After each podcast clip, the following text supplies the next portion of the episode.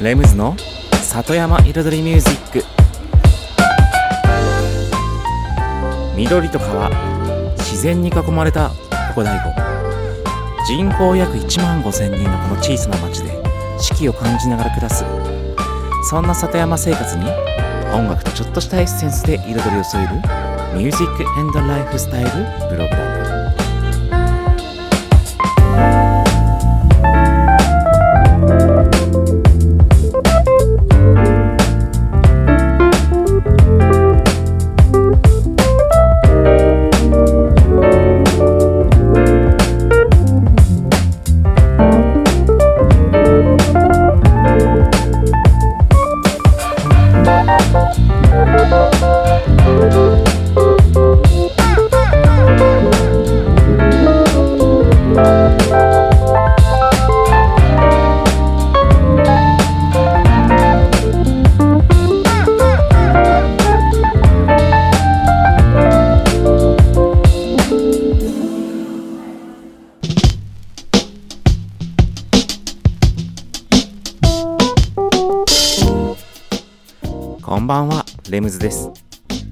県の北の端、大子町のサクカフェから発信するラジオ番組、レムズの里山彩りミュージック、サクカフェプロデューサーの私レムズがお送りしています。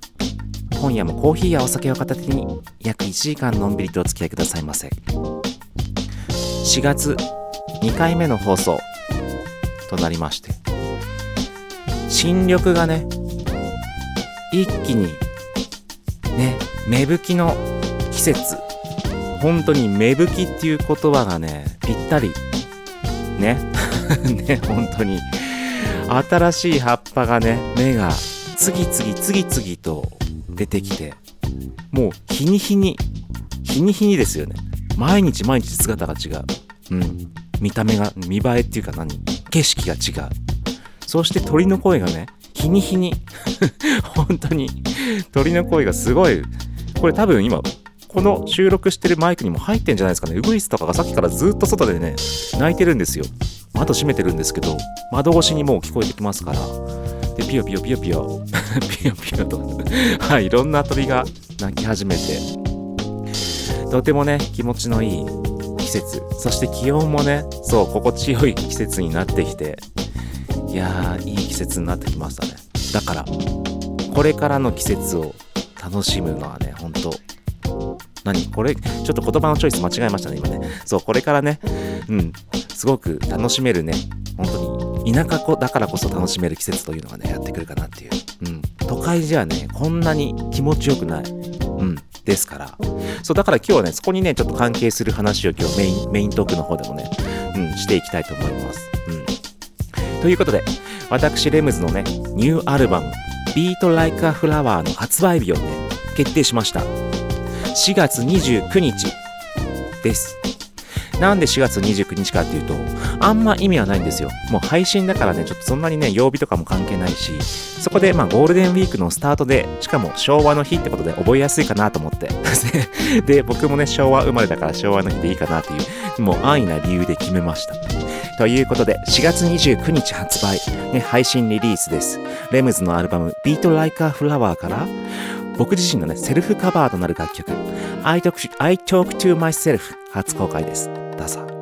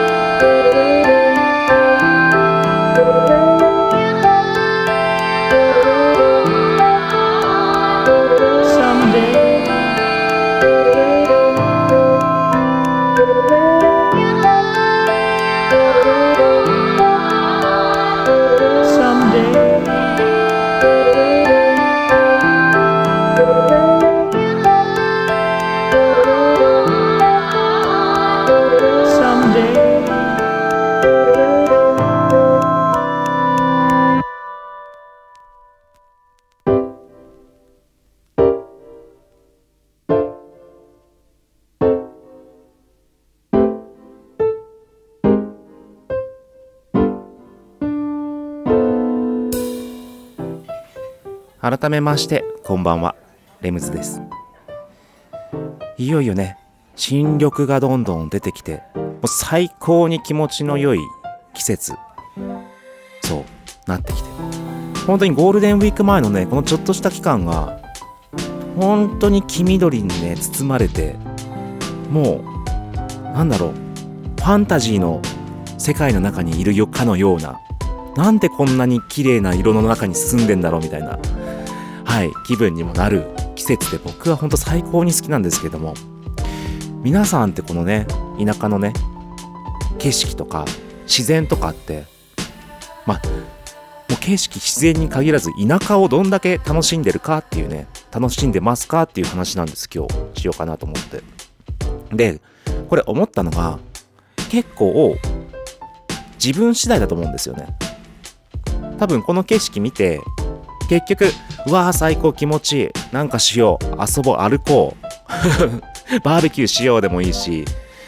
ね。そうやって楽しもう。うん。なんかこうワクワクしようみたいなことっていうのは多分自分から行かないとダメというか自分の気分気持ちをそこに焦点を当てないと多分その感動っていうのはね得られないと思うんですよ。だからよね。前にもちょっと話した田舎の魅力みたいな醍醐町の魅力みたいな話もした時にまあ身近にありすぎると気づかないっていうかそれが当たり前になっちゃってる部分があるあってこのね自然とか四季を楽しむっていうのも割とそこと同じ共通点のポイントなのかなって思ってて。でよくねそのなんか田舎だと、まあ、前にもね田舎のマイナス点でもあるけどプラス点でもあるっていうので人間関係が近いとかコミュニティコミュニティが小さくて本当に輪が近すぎるとかそうそういう話をしましたけれども、まあ、それはそれが嫌な人は嫌かもしれないけどそっちの方が全然楽しいじゃん。やりがいがあるじゃんいろいろって、うん、思うの人もいるしね。そこは本当にプラスでもありマイナスでもあり両方あると思うんですけどそこも結局だから自分の気持ち次第だと思うんですよね。だから例えばね普通に東京の暮らしのように仕事に行って家にね家庭を持って帰ってきてご飯食べて、まあ、お酒飲んで寝てでまた仕事行ってで休みの日には家族で出かけて奥さんと子供連れて出かけてで帰ってきてまた次の週は仕事行ってでやってたまに友達と同僚と飲みに行ってうん。それで満足するならそれでいい。それで満足するなそれでいいってすげえ偉そうな言い方言い方しちゃいましたけど。それで満足する人はそれでいいと思います。うん。でもそれを田舎で同じことやろうと思っててもそれこそエンターテインメントそのね全部全部受け身のというか受け身の生活をしている上では田舎のエンターテインメントとの少なさは少なさってそのある意味そこは自分が求めなきゃいけないから東京のようにね外から与えてくれるものはそんなないので。そうなんですよ。与えるのを待ってたら多分田舎じゃ何もすることなく終わってしまうのかなって。思います。ただその生活でいいのであればそれは全然いいとは思いますけれども。ただね田舎の価値ってもっとたくさんあるし魅力ってたくさんあるからそこを自分の焦点がねいかにこう当ててあげるかそこだと思うんですね。ちょっと一曲遊びましょう。クラウディア・レゼンドで I love your smile Thank you.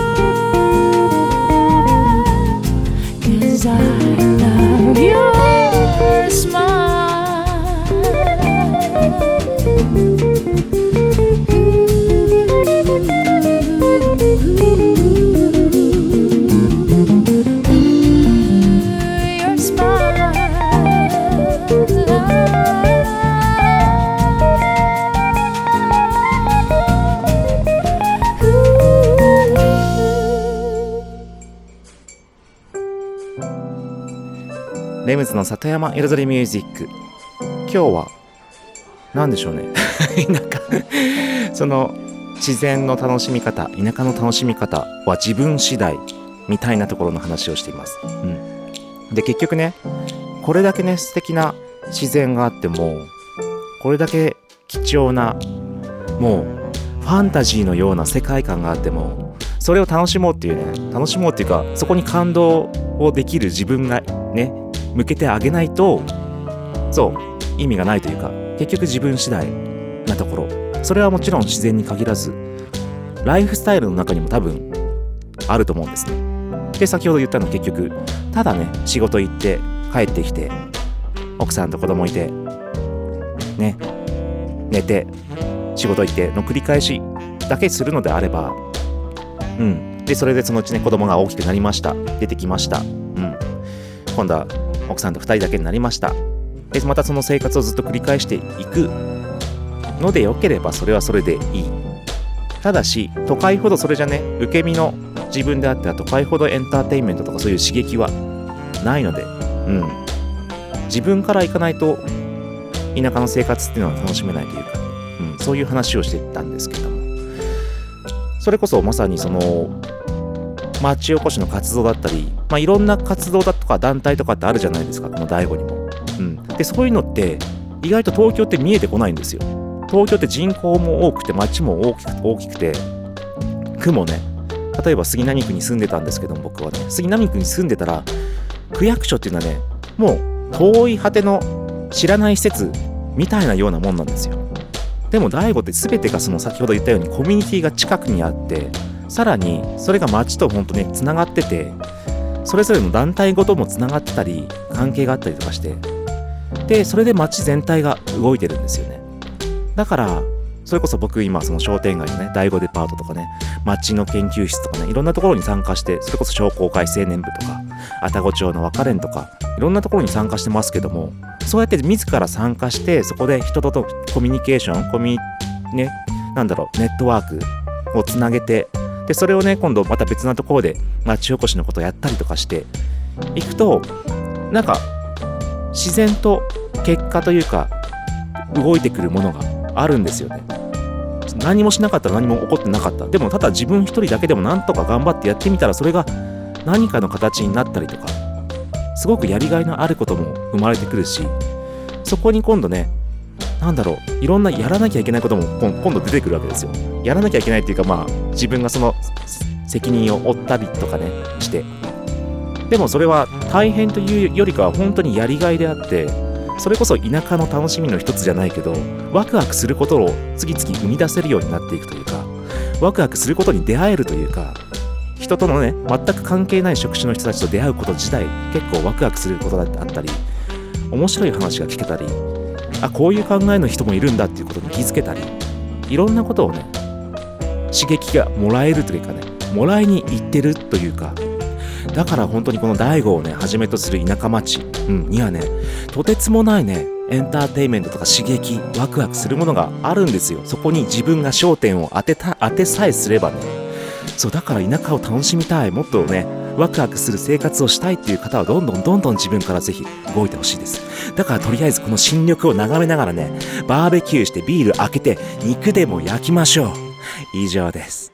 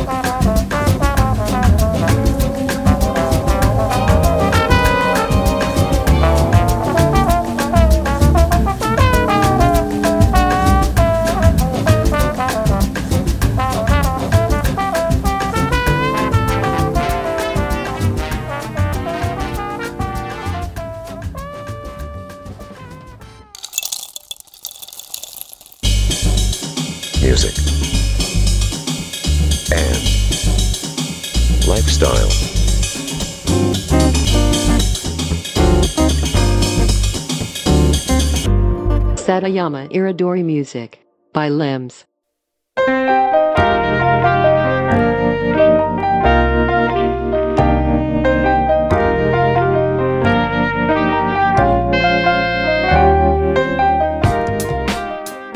レムズの里山彩りミュージック私レムズがお送りしていますここからのコーナーはレムズビートラボと題しまして、番組内でオリジナル楽曲を作ってしまうというコーナーです。毎回私、レムズの制作現場の音声を録音し、毎回放送します。そしてワンクール3ヶ月で1曲を完成させます。どんな曲が、どんな音が、どういうアレンジをね、どういう風にされて、1曲がね、作っていかれるのか、作り上げられていくのかという様子をね、最初から最後まで垣間見れるコーナーとなっております。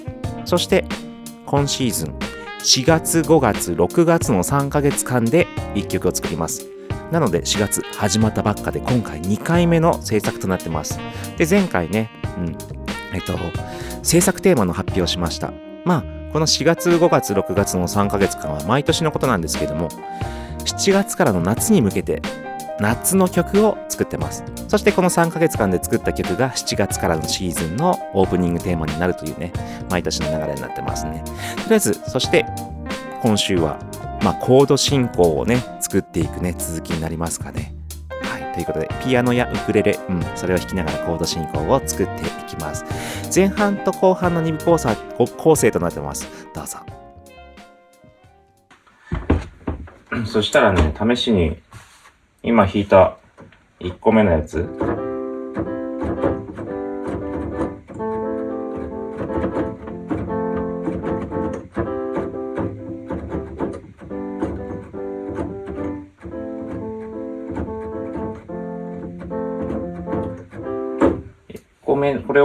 ウクレレにちょっと弾いてみます。うん。それでちょっとね、またさらにイメージを沸かせて。で、一応、まあこれ C はわかるけどさ、これはもう G でいいのかな？それこも一応ね、その、間違えないように、ね、G でね、G マイナーとかさ、マイナーね、結構、怪しいやつとかあるからさ、ねまあその C にするか C、何 ?C メジャー7にするか C か C メジャー7ってことだよ、これ多分。うん。で、G。G も、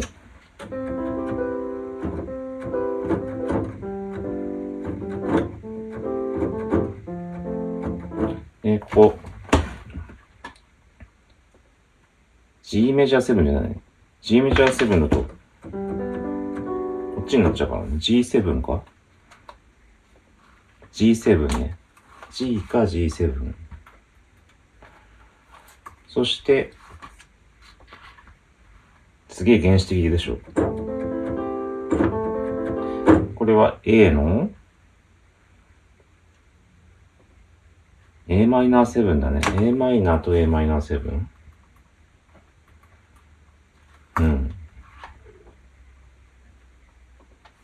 で、これもマイナーなのかな ?F。F の違う。ここはマイナーじゃないんだ。これ F メジャーなんだ。F かメジャー7か。ね。そしたら、今ピアノで弾いたやつがね、何のコードかっていうのをね、出した。もうシンプルなコードだけど、意外と間違えそうになるので、メジャーとかマイナーとか何もつかないのかとかね。うん。そして C。C だ、そのウクレレ今度、ウクレレの今度コード表、押さえる表に置き換えていく。C 簡単。これ今、このインターネットでね、調べて。C これだけ。で、C メジャー7の場合も一応、チェックしておこう。C メジャー7の場合だと、あ、1個変わるだ。変わる場合、変わるだけだ。ね。で、G。G か G7 ね。G は、うん。ここだね。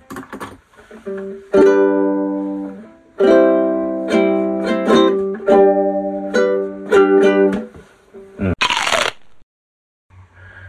もう超ベタなね、ベーシックなコードですけど。まあね、夏のキャッチーな曲作るには、ね、そのぐらいの方がちょうどいいね。その、やりやすいというか、とても。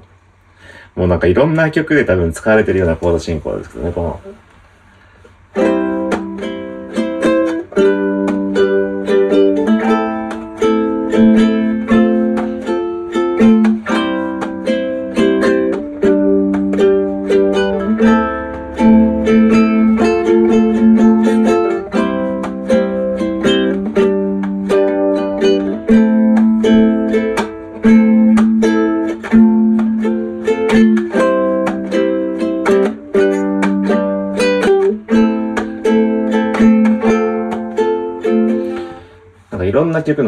メロディーが浮かんできますもんね。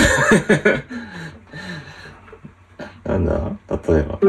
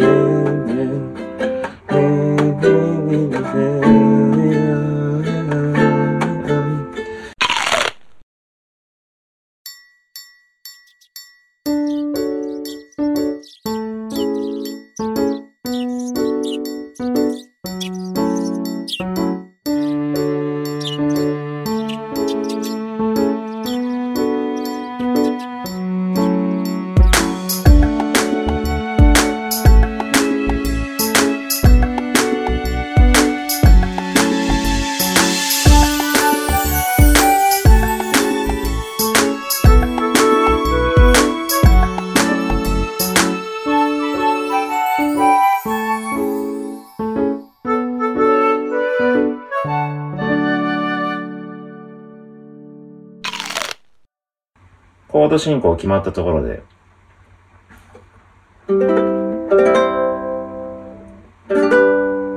まあ、テンポ感ですね。テンポ感と弾き方、まあ弾き方後にしようかな。例えば今みたいにこう、ありがちな弾き方するのか、それとも、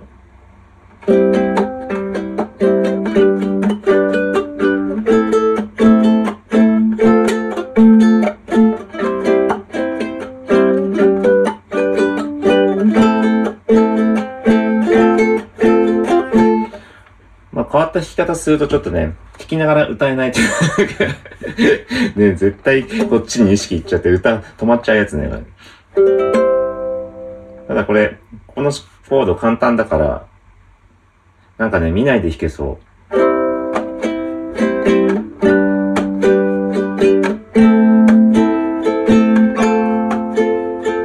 う。ね、見ないで弾ける。だいぶやりやすいね、これ。あとはそのね、絶対この慣れてないから、こっちに意識いっちゃうとね、歌止まっちゃうから、歌の方に意識いって、このウクレレが歌に、ね、こう、あー、あー、あってこう、歌詞と同じになっちゃうってパターンの弾き方。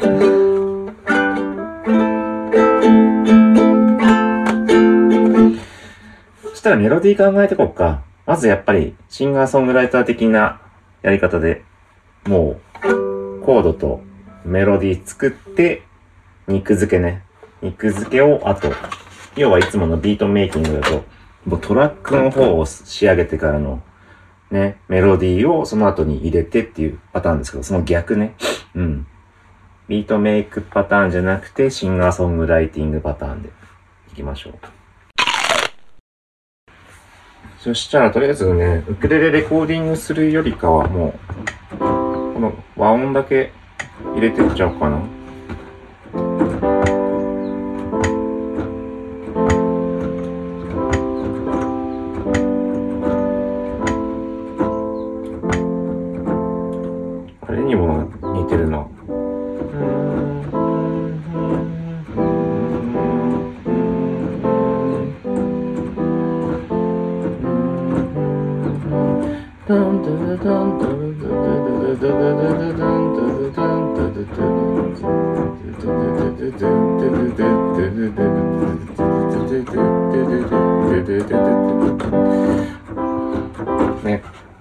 ノンコード？カノン進行？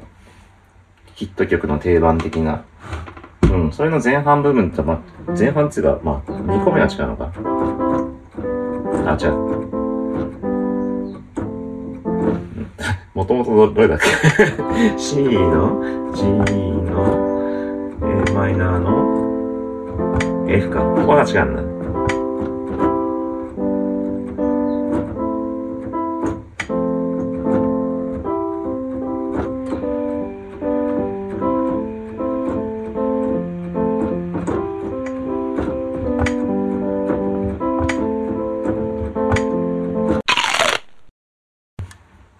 に入れました。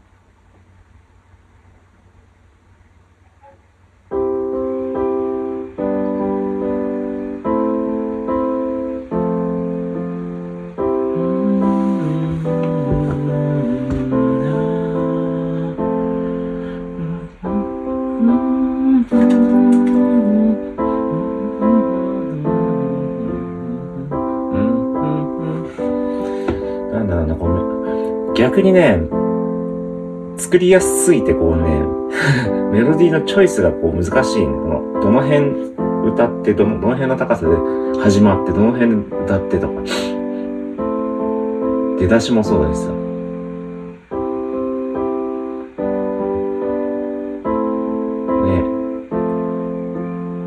夏だよ、夏だもんね。やっと外がね、緑の葉っぱが出てきてね、ちょっと夏寄りの気分にはなってきたんだけどね。う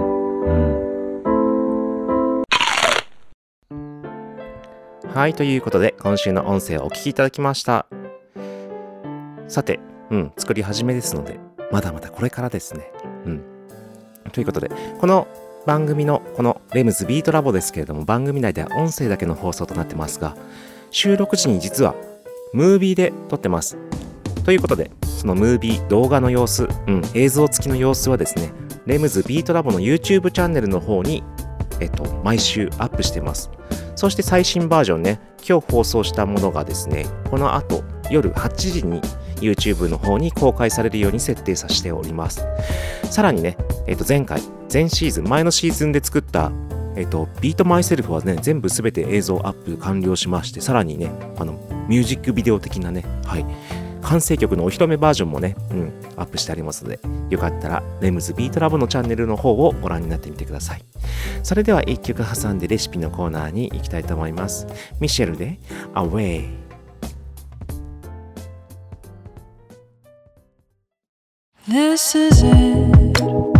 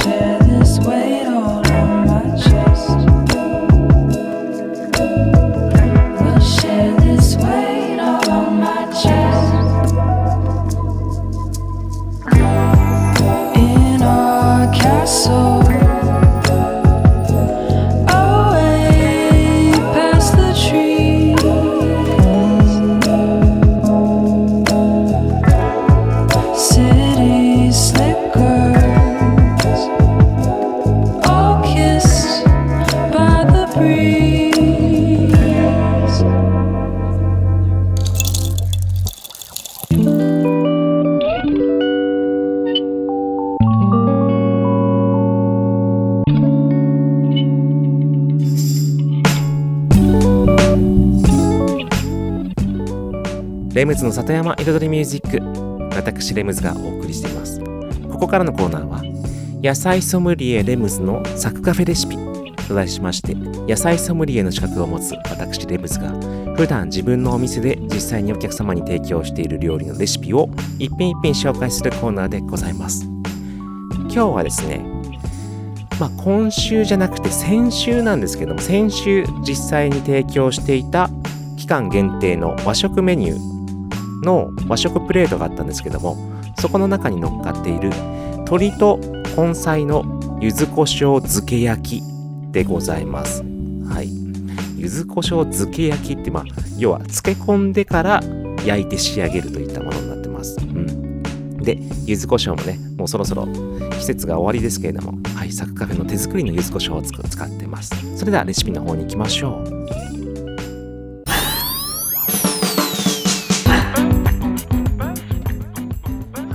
用意するもの。まずは鶏もも肉。まあもしくはお好みの部位で全然大丈夫です。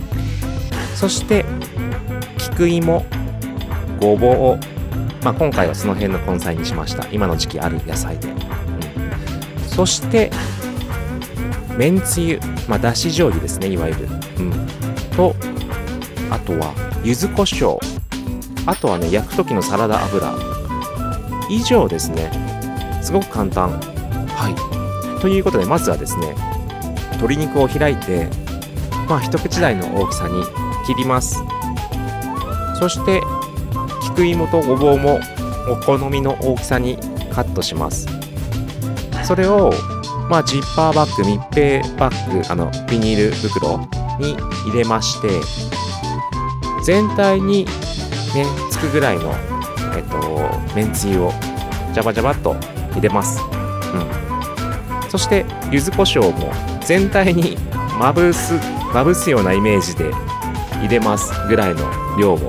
もうここもお好みです。で全体揉み込んで置きます。でまあもちろん数時間でもいいんですけど半日っていうかまあ一晩置いてもいいです。全然。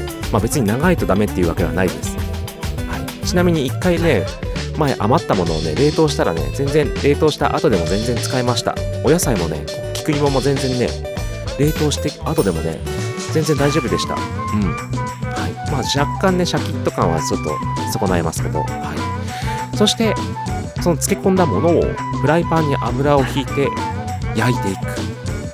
以上です。すごく簡単。すごく簡単だけど柚子胡椒の香りがあるからねとても引き立って美味しいです。はい。でさらに僕はさらにアレンジしました。余ったそのお肉を使って。その柚子胡椒風味のお肉で親子丼にするんです。そうすると柚子胡椒フレーバーの鶏肉なんですよ。でそこに親子丼のちょっと甘じょっぱい味付け。でまあその時はねサッカーフェではあのまかないで作ったんですけどもお味噌のね親子丼にしたんですよ。お味噌味の親子丼。そこに柚子胡椒の風味が立って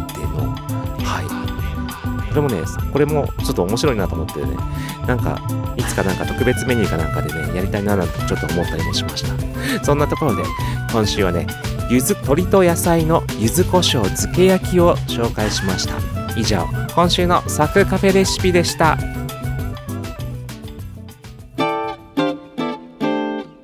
music, and lifestyle. Satayama Iridori Music by Limbs. My dancing lady, you were a delight. My dancing lady, where are you tonight? I often wonder just where you might be. I often wonder if you think of me, my dancing lady.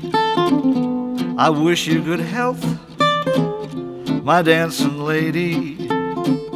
I wish you great wealth. What's more, I wish you all the best. I wish you much happiness.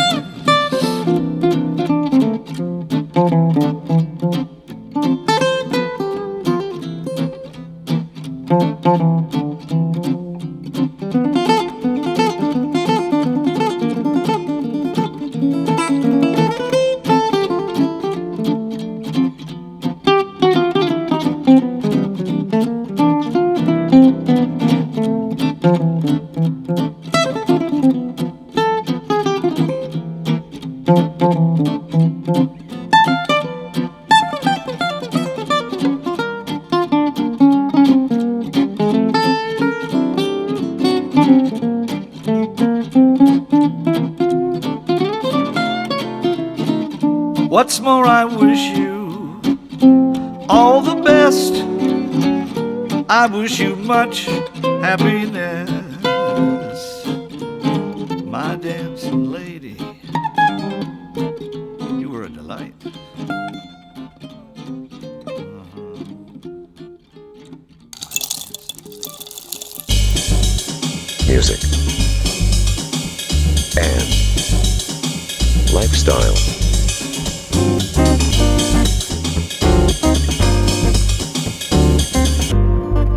Satayama Iridori Music by Limbs.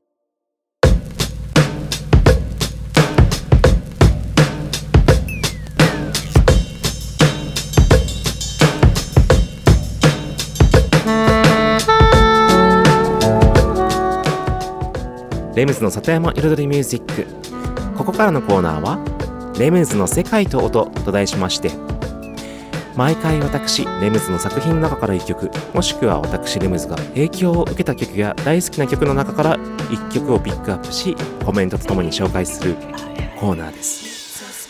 そしてですねちょっと今月残りの回数すべて僕のニューアルバム「Beat Like a Flower」からの曲を紹介したいと思います。ただ未公開曲はちょっとねまた何？来週とか今日今日でだって前半でちょっと未公開曲に初公開したのでちょっとここはちょっと初公開じゃない曲にしまします ということで今日紹介するのはねサンデースマイルそう、レムズカエデメロディ、カエデメロディというね、えっ、と、キーボーディストさんですね。はい、僕たちのメンバーなんですけども、カエデメロディという、まあ、鍵盤アーティストと一緒に作った楽曲です。で、こちら、そう、この番組の中のね、えっと、メイントークの、後半のメイントークの BGM で使っている楽曲です。そう、この番組の中ではね、もう、いつもどこからしらに使ってた曲。そう。もうすでにね、実はリリースされていまして、The 49ers プラス ZDW という名義で、えっと、いつでしたっけ？もう、いつ出したのかが覚えてないんですけど、もう僕が30代の頃だったかな ?30 代か20代か。うん、ちょっとあやふやなんですけども、その頃に出したアルバムの中に収録されていた楽曲を今回ね、ちょっとカフェミュージック的なサウンドをね、ちょっとより、うん、強めるためにも、この曲も選びました。とてもおしゃれでね、ヒップホップというよりか、本当にね、ラウンジミュージック的な、ちょっとジャズ要素もあり、うん、おしゃれ感もありの、ね、そう、なんか、そう J-Wave とかね、インター FM のね、あの東京のラジオ番組とかでもね結構かけてくださってたこの曲なんですよ。そう。だから感度がいいね。人たちはね反応する曲となってます。ということでレムズカエデメロディーで「サンデースマイル」どうぞ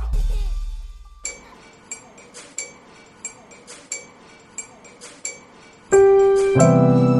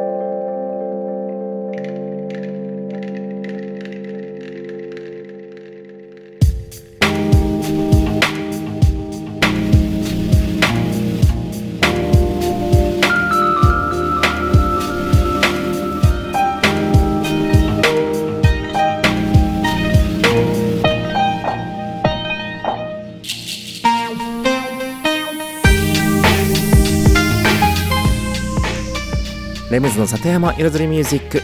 ここまで約1時間私レムズがお送りしました。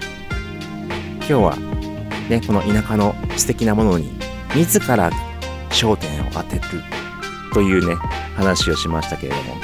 もう本当にそこはねもう僕自身が一番得意というかねもう今田舎を一番遊んでるのはこの僕だってね言い切れるぐらいねもう好き勝手やってます。好き勝手っていうか、まあ、それはそれでまた違う話かもしれませんけどはい。そういう風にね今この目の前にあるもの周りにあるもの身の回りにあるものをいかに楽しむか、ね、そこでワクワクするか感動するか。そうなんですよね。結局彼女とか彼氏だってそうじゃないですか。同じものに感動できない人と一緒にいても楽しくないじゃないですか。そういうのとなんか一緒かなって思うんですけど、うん、なんかだから感動しようよって、うん、そしたらここの街には本当にね数えきれないほどの感動できるものワクワクできるものが転がっているから。うん。だからもう今ねこれからの季節は僕はもう気分がねいつかの冬の落ち込んでた時がね信じらんないぐらい今に気分が好調高揚化 してきているのでね本当に楽しみで。うん、まあでもねその分ねもうあれもうあれもしたいこれもしたい。もう映像も作りたい写真も撮りたいね。そしてカフェネットのもうサイトも作りたいとかそしてお店も作りたい。いろいろねやりたいこととかねやらなきゃいけないってことが増えてきてね大変なんですけどまあそれはそれで本当充実してるとねいうことでしょうか。レームズでした。